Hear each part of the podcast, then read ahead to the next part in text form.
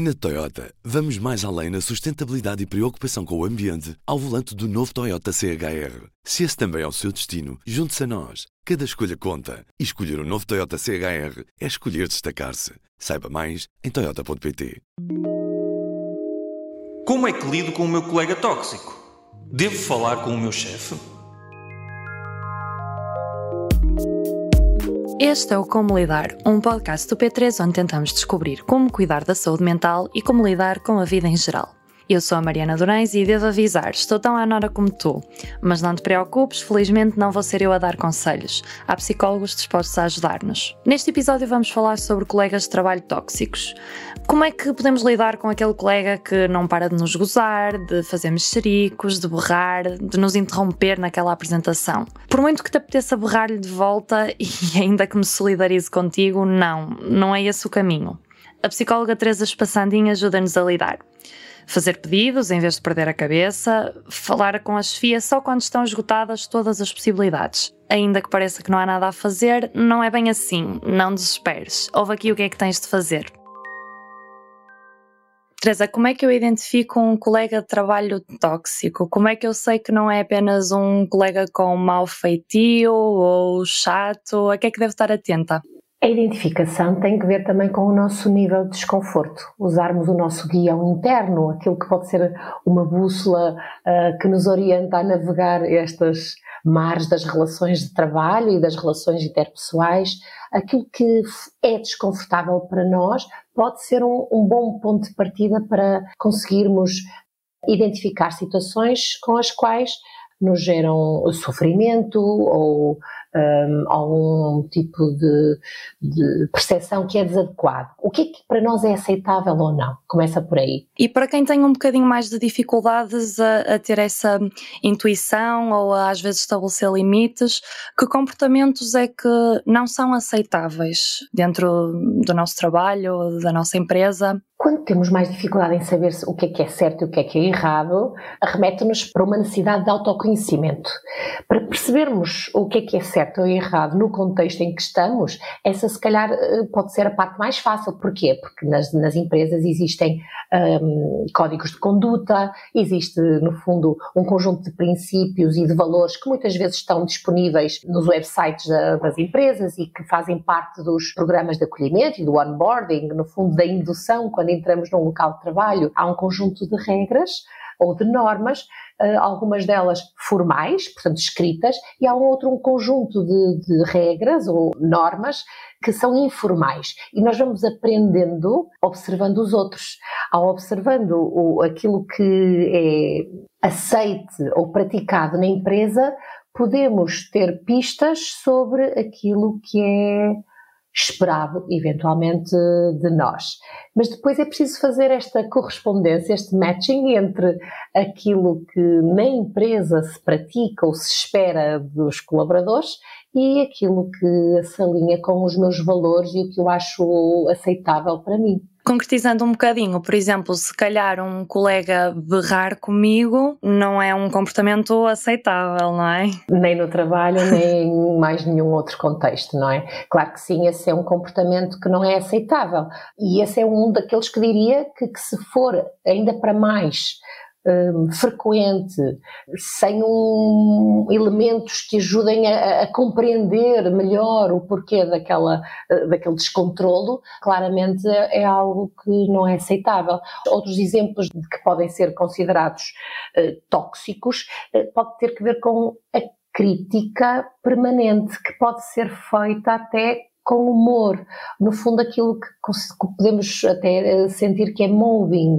O mobbing é o assédio moral no trabalho que nem sempre é feito apenas e só gritando de forma, eh, portanto, com esse comportamento violento é explícito. Por vezes pode ser a tal crítica dissimulada que reduz a pessoa, que baixa a sua autoestima e, e tem um impacto muito grande porque não é óbvio, nem para o próprio, nem para os outros que podem assistir, para os colegas de trabalho, que, o que torna insidioso ao longo dos dias, muitas horas, muitas semanas, vamos estando expostos a críticas, a julgamentos, a piadas que vão reduzindo a nossa confiança até para fazer um contraponto, para clarificar, para tomar uma posição. Vamos nos sentindo possivelmente diminuídos. Não gostamos e começamos a fechar a fechar, a isolar-nos, a isolar-nos mesmo dentro do nosso próprio local de trabalho alguns exemplos, existem muitos outros, como a,